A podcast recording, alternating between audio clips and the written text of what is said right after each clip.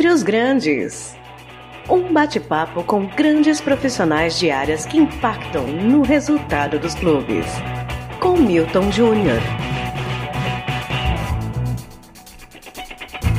Olá, amigo torcedor, amiga torcedora. Eu sou Milton Júnior, especialista em direito, especializando em gestão e marketing esportivo, e esse é o Dentre os Grandes. Um papo não tão clubista com grandes profissionais de áreas que impactam demais na gestão e no resultado dos clubes. Nesse episódio, falaremos um pouco sobre preparação física e seu impacto no desempenho esportivo e financeiro dos clubes. E para isso, recebo hoje um grande profissional com bastante experiência e passagens anteriores por Guarani de Campinas, CBF, Macaé, Oeste, Esporte Clube Santo André, pelo sul-coreano Pohang Steelers e Esporte Clube São Bento. Hoje conosco aqui, Renato Vinhas. Renato, muito obrigado por ter aceito o convite, é um prazer recebê-lo. Olá, Milton, é um prazer estar aqui nesse bate-papo com você, a gente falar de esporte alto nível, de gestão. Renato, conta um pouco pra gente da sua trajetória, a sua experiência por todos esses clubes que a gente comentou, como, como que tem sido e o que você projeta aí daqui para frente. Então, Milton, eu comecei nas divisões de base do Clube Regata Vasco da Gama, onde eu passei 16 anos, tive o prazer de trabalhar com, com grandes atletas é, da seleção brasileira, grandes atletas do Vasco, como Edmundo, Pedro, Pedrinho, peguei uma época o Romário e foram 16 anos de, de Vasco. Após esses 16 anos, eu saí da base, comecei a trabalhar no profissional, migrei para São Paulo, onde comecei minha carreira no futebol profissional no União Barbarense. No primeiro ano de União Barbarense, a gente conseguiu chegar na semifinal do Campeonato A1 da Paulista e no mesmo ano a gente foi campeão brasileiro da Série C. E aquela experiência na, na Coreia do Sul? Como que foi? Como era o futebol lá quando você chegou e quando você voltou para o Brasil? Então, após essa passagem pelo União Barbarense, em 2004, surgiu a oportunidade para ir para o Steelers da Coreia do Sul. Era um, é um grande clube coreano, mas que não era campeão há 15 anos. Né? Chegamos lá, fizemos um trabalho de 5 anos. Nesses 5 anos a gente foi bicampeão coreano, fomos campeões da DFA Cup, que é o similar da Copa do Brasil aqui, e jogamos a Liga dos Campeões, onde conseguimos ser vice-campeões da Liga dos Campeões da Ásia. Foi um choque de cultura muito grande, até tem uma, tem uma passagem que eu gosto de, de comentar. Na minha primeira temporada lá, a gente saiu para fazer uma pré-temporada na China e o time B, que era o time mais novo, ia fazer um, uma preliminar do nosso jogo. Aí o, o, treinador do time B, que era um coreano, depois eu fiquei sabendo, ele passou uma orientação pro zagueiro, que era o seguinte: não sai jogando com a bola pelo meio, sai jogando pela lateral. No final do jogo, um jogador saiu com a bola pelo meio, o time adversário fez o gol. Aí no final do, do jogo ele chamou o jogador jogador, jogador mais ou menos de 1,90m, chegou com a mão para trás pro treinador, o treinador falando em coreano com. Eu falei que não era para você não sair com a bola pelo meio, você saiu e tomamos gol. Só reticência lá, com a cabeça, não falava nada. Você saiu com a bola pelo meio. Quando ele falou que saiu, ele já deu um tapa na cara, com a esquerda. Pá! Aí eu olhei assim, falei pro tradutor, né? Tava comigo, o que, que é isso? Ele falou, Renato, calma. Aí ele continuou falando, falando, deu outro tapa com a mão direita. O jogador com a mão para trás, não fazia nada. Então falou, da próxima vez, não quero que você faça mais isso. Ele virou as costas e foi embora. No dia seguinte, estavam lá normalmente, treinando, como se nada tivesse acontecido. Foi um choque cultural, porque na Coreia você tem, tem esse negócio da idade, então você mais novo, você tem que respeitar o mais velho. Essa parte cultural de bater, até hoje, até hoje 2019 acontece, mas foi um choque cultural. Mas depois a gente viu que era o normal e de vez em quando até pediu, ó, chama aquele cara lá, dá, dá uma rebolacha nele, porque, pô, ele tá, pô, não tá legal no campo. Mas foi uma passagem muito bacana, foram cinco anos muito gratificantes. Depois dessa passagem na Coreia, eu voltei pro, pro Brasil, aí comecei a trabalhar no time do interior de São Paulo, trabalhei no São Bento durante quatro anos, trabalhei no Guarani, no Santo André, no Oeste no, e no Atlético Sorocaba. E a gente estava conversando aqui antes e você comentou das passagens na seleção e também pela seleção olímpica. Conta um pouquinho pra gente dessa parte parte da, da trajetória. É, com a seleção brasileira, eu participei da, da Olimpíada de Sydney com a seleção feminina. Ficamos com a, com a quarta colocação, perdemos a semifinal para a seleção dos Estados Unidos, que acabou sendo a medalha de ouro. Foi assim, foi logo no início do futebol feminino, né? Não tinham muitos preconceitos, a gente teve que quebrar várias barreiras, mas foi um trabalho bem legal. E com a Sub-19 também tive a oportunidade de participar de dois mundiais, um no Japão e um no Canadá. No Canadá nós fomos terceiro lugar e no, no Japão nós saímos na primeira fase. Mas foi uma experiência muito bacana ter trabalhado com futebol feminino e hoje acho que o resultado tá aí. O futebol feminino está se fortalecendo e está criando seu próprio caminho. Em termos de estrutura de pessoal é, envolvido na preparação dos atletas, tanto o futebol feminino quanto o futebol é, de base tem muita diferença para o que você encontra nos clubes das primeiras divisões? Hoje está bem melhor. No meu início, quando comecei minha carreira, era bem difícil. Hoje em dia, todos os clubes grandes eles têm seus centros de treinamento para a base, então isso facilita muito. Hoje os clubes estão formando muito mais jogadores com, como posso dizer, não com qualidade técnica melhor, mas hoje os clubes são muito mais estruturados. Você tem um CT apropriado para a base, onde você tem profissionais é, ativos na base, um psicólogo, nutricionista, fisiologista. Isso na minha época não tinha. Então hoje, atleticamente, os jogadores estão saindo melhores.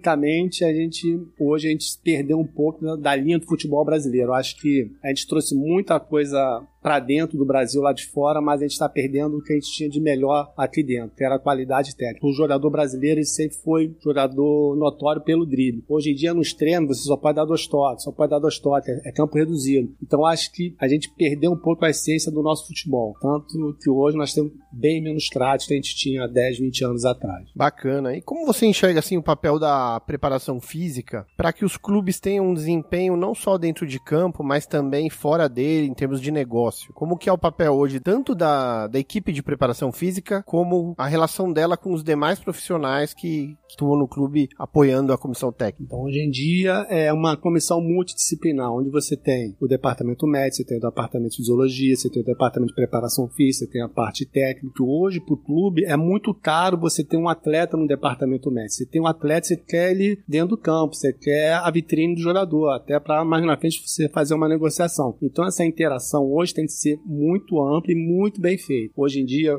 volto a dizer, os clubes hoje, os grandes clubes, eles têm CTs maravilhosos, isso favorece muito ao atleta, dá uma condição que há, há anos atrás não tinha. Então é aquilo que eu te falei. O interessante para o clube é ter o atleta dentro de campo. Quando você machuca um jogador, ele fica um mês, dois meses no departamento médico, você está perdendo dinheiro, você está pagando o salário dele, ele não está te devolvendo, ele não está te entregando nada dentro de campo, ele está parado. E você acha que quando um clube, por exemplo, exemplo, enfrenta uma situação de muitos atletas de determinada posição, é, ao mesmo tempo tendo problemas musculares, problemas, até problemas de desempenho, mesmo em relação ao potencial que eles têm e a fase que eles se encontram. Pode ser um indício de que algo nesse trabalho não esteja alinhado? Sim, com certeza. E, e hoje em dia você tem vários mecanismos para você mensurar o atleta, como a foto térmica, você fazer o controle sanguíneo, você fazer as reposições todas então hoje em dia você consegue identificar muito isso. E quando você tem vários jogadores lesionando, você tem que parar e ver o que está sendo feito, o que está deixando de ser feito. Você tem que ter o ajuste, a gente fala, né? Nem água demais mata a planta, né? Então a gente tem que saber o que está sendo feito. Mas hoje em dia o controle está sendo bem feito. Agora a gente teve a chegada do Jesus, né? Eu acho que ele demorou um pouco no Flamengo a entender o futebol brasileiro. As informações que eu tive é que ele chegou com muita intensidade e o Brasil é um país continental continental. Então você não é tá aqui na Europa, quando você vai fazer um jogo, você anda uma hora de trem, duas horas de avião. Lá aqui no Brasil você faz viagem de três, quatro, cinco, seis horas até chegar no seu hotel. Então ele começou muito intenso, até entender o futebol brasileiro. Aí o Flamengo começou a perder muito jogador por lesão, mas agora não, parece que ele já começou a entender o futebol brasileiro. O Flamengo está em alto rendimento, está conseguindo entregar uma intensidade boa durante os jogos e parou de perder jogador. Então, como eu te falei, hoje em dia é bem mais fácil você mensurar onde está acontecendo o erro. E os hábitos que o atleta tem fora do clube é, atrapalham muito o planejamento de uma comissão técnica e da preparação física do clube? Então, o que a gente chama do treinamento é, invisível. Né? Se você dá uma carga de trabalho, você dá uma intensidade forte no treino, você espera que o atleta, quando ele chegue na sua casa, ele esteja recuperando aquilo que foi dado para ele durante o treino, porque no dia seguinte vai ser dado uma nova carga. Então, se ele não recupera de uma carga para uma outra, acontece aquilo que a gente fala, são lesões. Aí você vai procurar, pô, mas o cara não está descansando o que aconteceu com ele? O treino não foi tão forte, ele chegou no dia seguinte e não conseguiu render. Então, o atleta de alto nível, ele tem cada vez mais se cuidar. Hoje em dia tem muito menos boleiros. Antigamente você tinha os boleiros, né? Hoje em dia não, hoje em dia tem muito mais atleta profissional. E assim, existem empresas que oferecem um suporte para a preparação física e que no dia a dia do trabalho fazem com que o clube tenha informações que provavelmente com uma equipe sozinha dentro dele ele não, não teria acesso? É, principalmente o GPS, né? O GPS antigamente ele só marcava a quilometragem do atleta durante o jogo. Hoje em dia você usa o GPS durante o treino, você pega a intensidade, você vê por onde o atleta andou no campo, por onde ele saltou, onde ele imprimiu mais velocidade, onde ele teve mais lento. Então hoje em dia você consegue mensurar o atleta. Por completo. Então você tem exatamente aquilo que o atleta fez. Então se eu determinei, eu quero que você faça X em tanto tempo. Se ele não fizer, vai estar lá marcado lá no, no GPS. Não tem mais como dar um migué. Isso nos grandes clubes. Agora, nos clubes onde você não tem essa tecnologia, você tem que usar uma coisa que também não pode faltar no preparador, fí preparador físico na comissão técnica: o bom senso. Você tem que ter bom senso no trabalho. Às vezes você, o atleta está indicando lá em todos os testes: ó, esse atleta ele vai, ele está fadigando, ele vai machucar. Mas o atleta chega e fala para você: ó, tô bem, eu quero jogar, eu quero treinar. Você tem que ter o bom senso para saber até onde vale a pena você botar o atleta ou tirar. Então, tecnologia está aí para ajudar a gente, maravilha muito bom, mas o bom senso não pode faltar.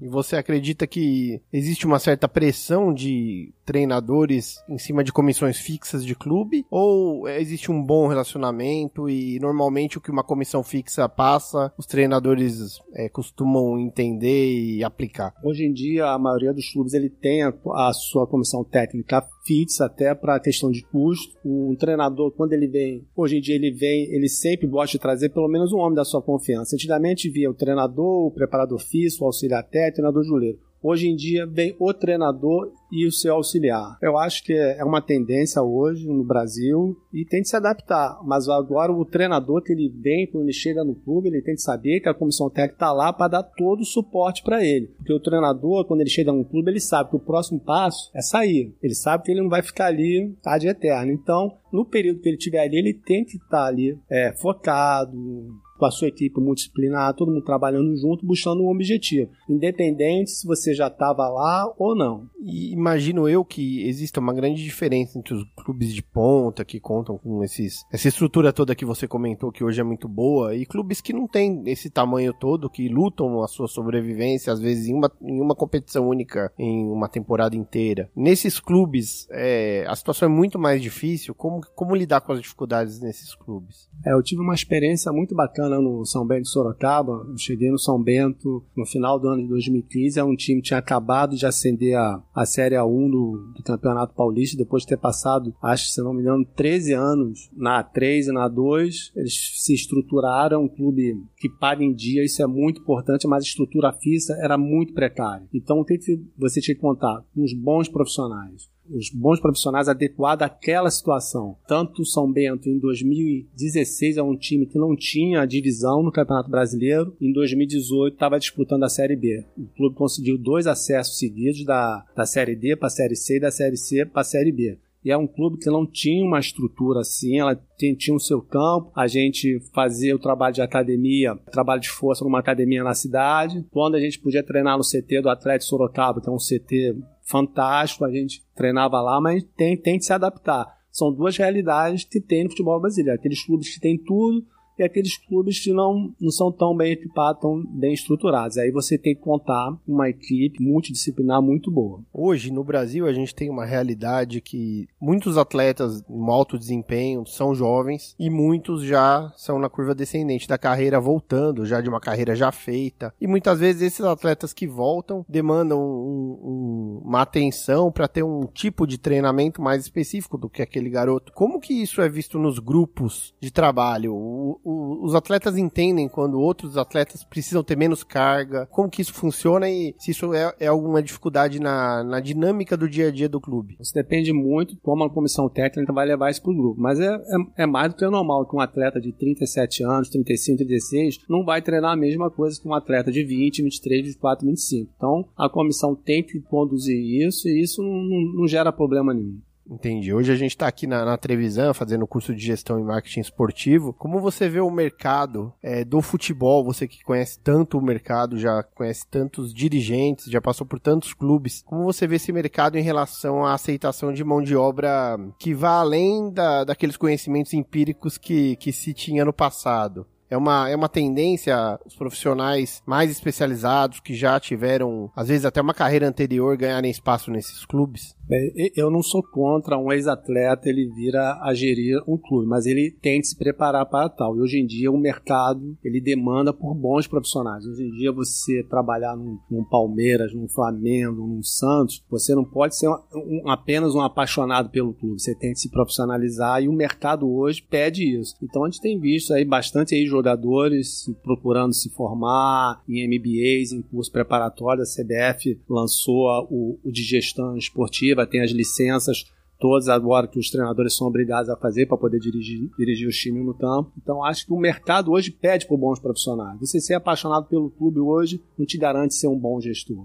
E hoje em dia é muita cifra, é muito dinheiro envolvido. Então você tem que se preparar. E o caminho que você enxerga é a colocação direta nos clubes ou há bastante espaço para a criação de assessorias que possa muitas vezes assistir a mais de um clube ao mesmo tempo? Justamente os clubes que não têm condições de ter algo exclusivo para eles. É, existe um caminho para que cresça o mercado de profissionais de apoio ao futebol, na gestão, no marketing? Eu acho, vamos dizer, um clube como um, um time grande, ele vai ter uma demanda maior de profissionais. Mas um time pequeno também, um clube médio, ele precisa de um gestor para fazer, tentar virar ali o dia a dia do clube. Então, eu acho que empirismo não cabe mais no futebol. Você tem que cada vez mais profissionalizar o teu departamento, você tem que ter um marketing atuante, você tem que ter uma gestão atuante, você tem que ter um executivo de futebol que vai fazer as contratações. Ainda mais clube pequeno, você não pode errar na contratação, porque se você erra, você não tem como contratar outro jogador. Já no clube grande é diferente, você tem uma margem, você tem um budget melhor mas também não pode errar porque você tem que estar pagando ali alto salário. Então acho que o caminho é a estruturação e profissionalização, tanto do clube médio, pequeno e do clube grande. A gente fala bastante de futebol, porque o futebol no Brasil é mega desenvolvido em termos de profissionalização. O que você já viu nos outros esportes que você pode comentar pra gente, tanto de dificuldades como de boas iniciativas que foram pioneiras e que hoje talvez já não sejam mais, já sejam práticas, o que você pode dizer pra gente em relação a isso? É, outro dia a gente estava até conversando aqui na,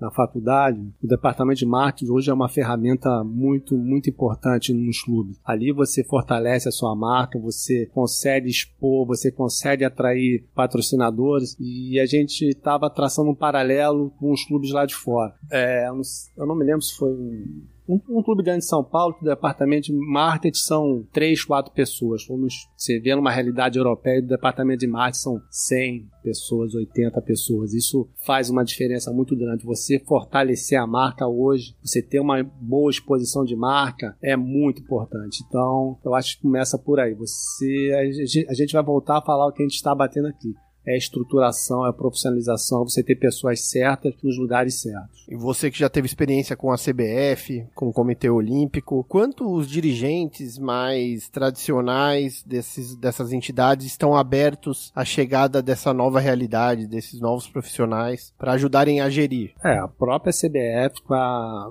quando ela abriu esses cursos da Nike, a, a CBF Academy, onde você tem as licenças para os treinadores, você tem um curso de gestão, você tem um curso de intermediário, jogador, você tem os cursos de preparação física, treinador de goleiro. Eles mesmos, eles veem a necessidade que o futebol hoje pede isso. O futebol hoje pede profissionais. Não só o futebol, mas qualquer mercado esportivo hoje, você tem que ter pessoas certas nos lugares certos.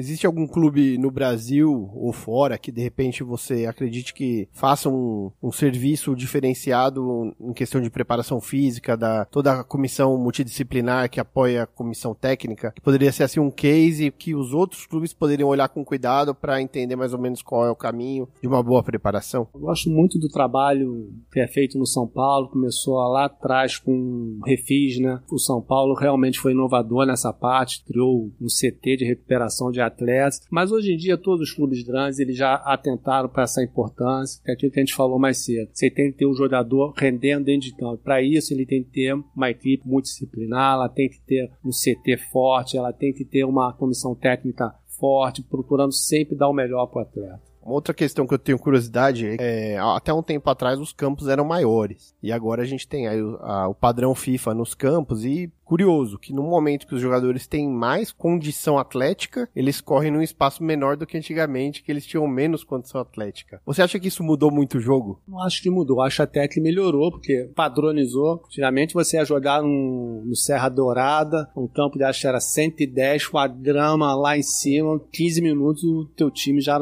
já estava morto e o time do Goiás, que está jogando em casa, estava voando. Então, acho a padronização veio para criar um padrão, né? E isso com certeza veio melhorar melhorar o futebol, o nível do futebol. Eu acho que nivelou por cima, não nivelou por baixo. E cada, e cada vez mais vai estar tá correndo mais, cada vez mais o atleta vai estar tá correndo 15, 16, 14 quilômetros por jogo, com a intensidade lá em cima. Você vê o, o Bruno Henrique agora no último jogo do Flamengo, ele atingiu a 34 quilômetros com a bola. Então, isso é fruto do trabalho, da condição inata do atleta, mas é fruto do trabalho da comissão. Na Europa se treina bastante em um período só, e aqui ainda se treina bastante em dois. Você acredita que existe uma, uma forma melhor ou, ou tudo é questão de adaptação ao seu ambiente natural, né? Por exemplo, lá eles têm culturalmente outros hábitos e de repente em, em um, um período de treinamento eles consigam dar conta de algo que aqui a gente precisa de dois. Treinar em dois períodos é um risco? Coloca em risco os atletas? E isso já desmistificou muito aqui no Brasil. Hoje, você disputando, um time que disputa o Campeonato Brasileiro, você não tem como você treinar em dois períodos. Você faz na pré-temporada, sim, você, você trabalha em dois períodos, mas hoje em dia a maioria dos clubes trabalha em um período. E aqui no Brasil, como, como a gente falou, é um país continental, então as distâncias são muito grandes. Você, às vezes, você não tem voo direto, você tem que fazer em conexão. Os clubes que podem fretar um avião, tudo bem, mas quem não pode, então você tem que ter muito cuidado a isso, porque senão você vai perder jogador por lesão. Porque você, jogador, joga, treina e não recupera. Fica jogando em cansaço em cima de cansaço. Não tem uma restauração ampliada que a gente chama. Então, aí vai lesionar. Então, hoje em dia mudou muito essa cultura de treinamento de dois períodos. Os treinadores, eles já entenderam que não é a quantidade, sim a qualidade de, de, de trabalho, de treino é que vai dar o resultado um atleta que treina de uma forma bem exigente, ele precisa ter quantas horas de sono para aguentar no dia seguinte ter a mesma carga? A gente foca sempre em 8 horas de sono, bem dormida, com a qualidade de sono boa, o atleta bem alimentado, a alimentação é muito importante.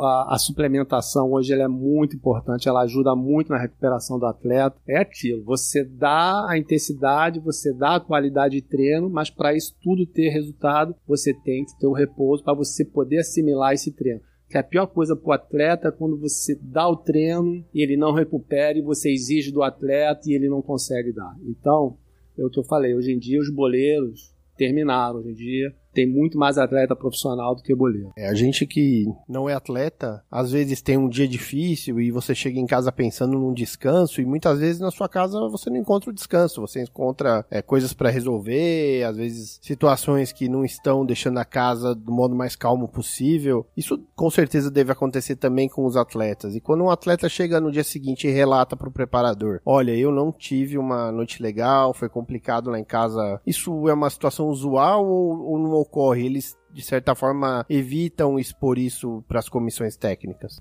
Já tive vários casos dessa situação e a gente, aquilo que a gente falei, é o bom senso. Aí você, você tira o atleta, vamos trabalhar hoje um pouco menos, mas vamos trabalhar, ficar sem trabalhar também não pode, e isso também não pode virar uma constante. Então o cara chega lá, essa noite eu não dormi bem, porque meu filho não dormiu, essa noite eu não dormi bem porque eu tive dor de cabeça, essa noite eu dormi porque eu não saí. O cara tem que entender que ele é atleta de futebol profissional, então ele tem uma vida regrada, ele sabe que aos 36, 37 anos ele está encerrando a carreira, então ele tem que procurar, dentro da vida útil dele de atleta, procurar tirar o máximo que ele puder dessa vida útil de atleta. Porque no dia que ele não puder mais entregar, o clube vai ser o primeiro a liberar, agradecer, muito obrigado por tudo que você fez, mas nós não vamos renovar o seu contrato. Então, é uma moeda. Você tem que saber apostar na hora certa e saber que um dia isso vai acabar. Então, procura. A tua vida útil de atleta são 10, 15 anos de alto nível. Esses 15 anos eu tenho que fazer tudo para arrebentar, pagar dinheiro, para chegar numa seleção, para poder entregar uma vida melhor depois quando você encerrar a carreira. O trabalho da comissões técnicas e preparadores físicos hoje em dia é muito baseado também nos scouts. E como que vocês lidam com o departamento de scout? Famosa análise de desempenho. Isso é importantíssimo, tanto para o treinador, tanto para o preparador físico, que ali você consegue mensurar o atleta de cabo até a cabeça. Então o cara entrou no campo,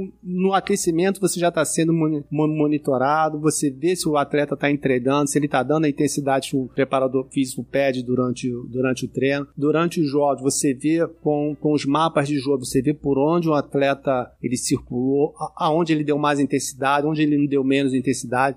Então isso é muito bom, uma ferramenta muito boa, tanto para o próprio atleta para as comissões técnicas. Então hoje a tecnologia é uma grande aliada das comissões e existe uma troca Por exemplo, aqui no ambiente acadêmico, a gente percebe todo mundo muito disposto a, a trocar experiências, a, a comentar quando algo dá certo e, e, de certa forma, isso faz com que todo mundo tenha mais conhecimento e melhor desempenho de todo mundo. Agora, no ambiente competitivo, isso acontece, essa troca entre os profissionais da preparação, das comissões? Não, isso é de fundamental importância para o trabalho dar certo. Não adianta você ter os dados se você não saber lidar com esses dados que você tem na mão. Então você tem que chegar, chamar o atleta, cobrar na hora que tem que cobrar, elogiar na hora que tem que ser elogiado e tirar dessas diretrizes todas o, o seu norte no trabalho. Isso é fundamental. O análise de desempenho, tanto técnico, tático quanto físico, só veio trazer, agregar valores ao futebol. Você hoje você consegue monitorar o seu adversário todo de, de, de cabeça a rabo. Você pega onde tem a bola parada, você sabe onde o cara bate o tiro de meta, você sabe tudo. Agora você tem que ter os dados e saber avaliar os dados e saber passar esses dados para os seus, seus jogadores. Você acredita que quando um jogador é colocado para treinar em separado, existe uma tendência dele perder foco e isso acabar virando um mau negócio para os clubes? Ah, com certeza. Né?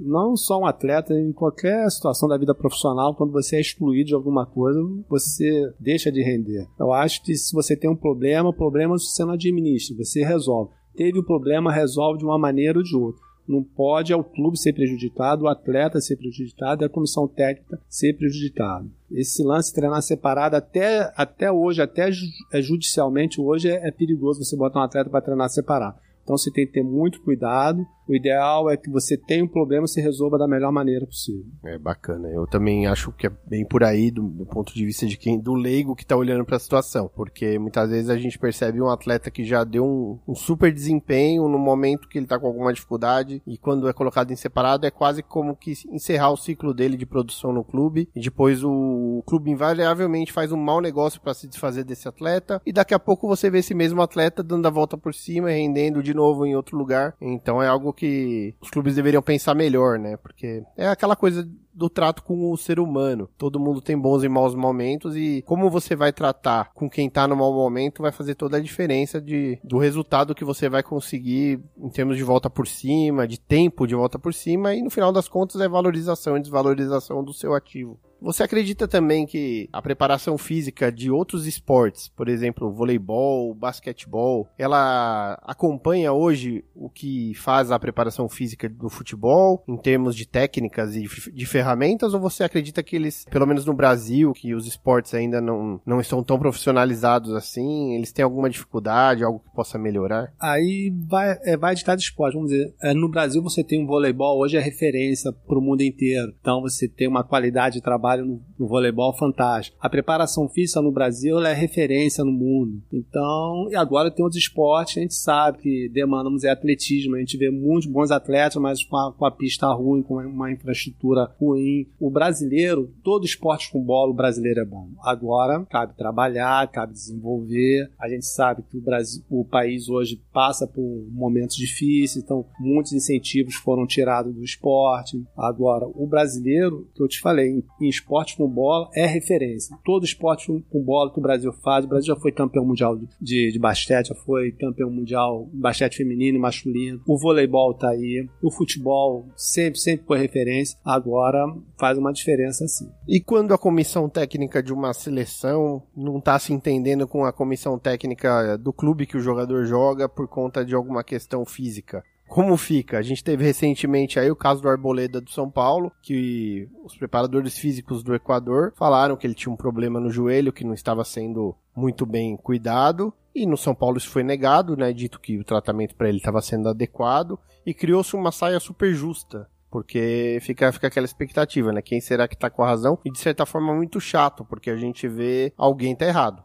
se um acha que tá bom e o outro acha que não, né? não tem meio termo. Como fica quando acontece uma situação assim? Nesse caso do, do Arboleta, eu não posso dar uma, uma opinião, porque eu não sei o que aconteceu. Mas o que eu posso dizer é que o trabalho no São Paulo sempre foi muito, muito bem feito. Às vezes acontece, um, um atleta demora a, a, recuperar mais, ele reincidiva na lesão, mas acontece. Já vi também de atletas passarem procedimentos até cirúrgico, por a cirurgia não ficar boa, ter que fazer Acontece, faz parte do processo. Nem 100% vai dar sempre certo. Mas eu acho que no Brasil hoje, o Brasil hoje é referência, tanto na preparação física como fisioterapia. A gente, a gente exporta vários preparadores físicos, vários fisioterapeutas. Agora, a conduta de cada clube é complicado eu opinar porque eu não sei o que está acontecendo lá dentro. Tá certo. E uma outra situação que a gente vê no, no momento, assim, com uma certa regularidade é o, o jogador ele ter um, o seu profissional particular para os momentos em que ele está de férias ou, ou mesmo ele ele está afastado por algum motivo. De certa forma, pode existir algum conflito entre a preparação que é feita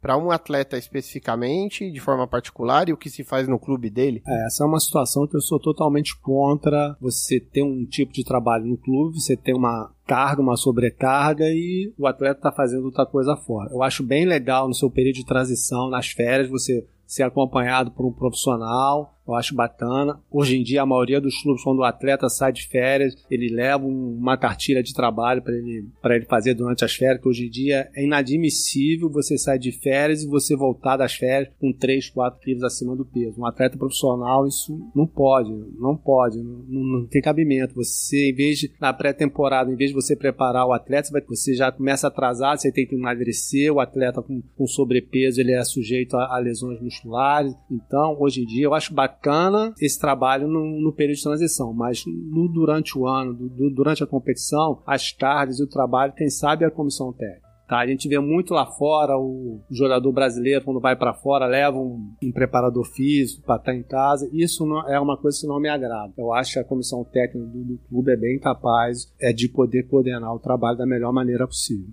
Bacana. Esse ano a gente teve o Conafute, onde tivemos lá vários painéis interessantes sobre, sobre o futebol, sobre o negócio futebol, tudo que envolve além das quatro linhas. Semana que vem nós teremos aí a Futebol Expo, né, organizada aí pela CBF. E a gente vê um mercado assim muita ebulição, né, atraindo muito, muitos novos talentos, atraindo inclusive muita gente que já era do mercado ou na preparação, ou, ou, nas comissões técnicas, ou os jogadores que também estão cada vez mais qualificando para gerirem futebol, porque antigamente eles pensavam na beira do gramado, pensavam em treinar um time, e agora a gente vê muitos deles pensando em, em gerir o futebol. A gente tem aí o Juninho Paulista, que está na CBF agora, que é um cara que está se preparando bastante, fez um baita trabalho lá no Ituano. Como você enxerga esse mercado? Como você enxerga ele tanto para quem já é do mercado e tem provavelmente uma penetração no mercado melhor e quem é quem vem de outras áreas, que advogados, engenheiros, tem muita gente do jornalismo também que está migrando para essa,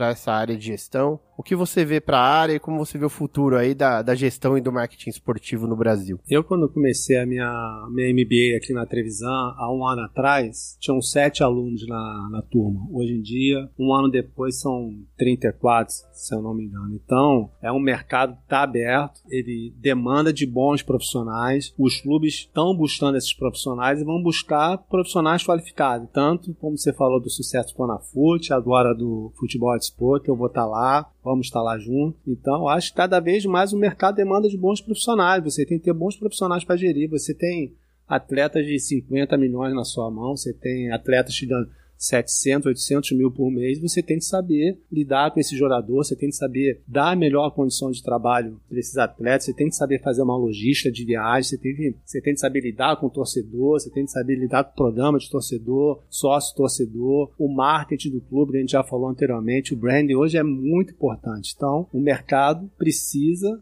o mercado tem demanda de bons profissionais e cada vez mais você tem que se especializar. E isso abre porta para ex-jogadores, para gestores, para para profissionais de marketing, de advogado, tem lugar para todo mundo, mas você tem que se qualificar, porque o mercado pede. É isso aí. O prazer de trabalhar com esporte só não é maior do que o desafio de trabalhar com esporte. Renato, quero te agradecer demais de ter participado aqui no Dentro dos Grandes com certeza vai ser uma conversa muito enriquecedora para todo mundo que gosta de esporte, gosta de preparação física. E é isso aí. Deixar aqui o meu agradecimento e, por favor, se despeça aqui dos nossos ouvintes. Para mim foi um prazer enorme estar aqui com você, Milton. Fiquei muito feliz com o convite. Vou estar sempre à disposição. Essa troca que a gente faz hoje aqui é importante no crescimento não só do futebol, mas no esporte como um todo. E volto a frisar o esporte demanda de bons profissionais. A parte romântica do futebol ficou lá para trás. Hoje em dia, não só do futebol, de até esporte. Hoje em dia o mercado demanda de profissionais bons, especializados, cada um na sua área. E com certeza esse é o caminho para o esporte brasileiro voltar a brilhar. É isso aí, muito obrigado. Também quero agradecer a você que nos ouviu até aqui esperando aí sempre trazer assuntos legais, de interesse do todo mundo que gosta de esporte, que gosta de gestão, de se debruçar um pouquinho mais além do que acontece ali no jogo, porque para a bola entrar, para o ponto sair, muita coisa acontece fora do campo. E a ideia aqui é a gente sempre ouvir o pessoal que tem a contribuir com essas áreas que tanto impactam o, o esporte em geral. Um grande abraço, muito obrigado pela repercussão do primeiro programa também. Se eu fosse agradecer todo mundo aqui, eu ia ficar a tarde inteira falando nomes aqui, mas a cada um que ouviu, que divulgou, meu muito obrigado. Tamo junto e até a próxima.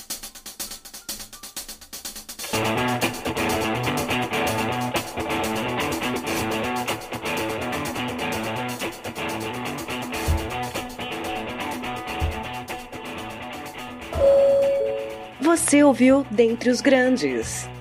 Um bate-papo com grandes profissionais de áreas que impactam no resultado dos clubes.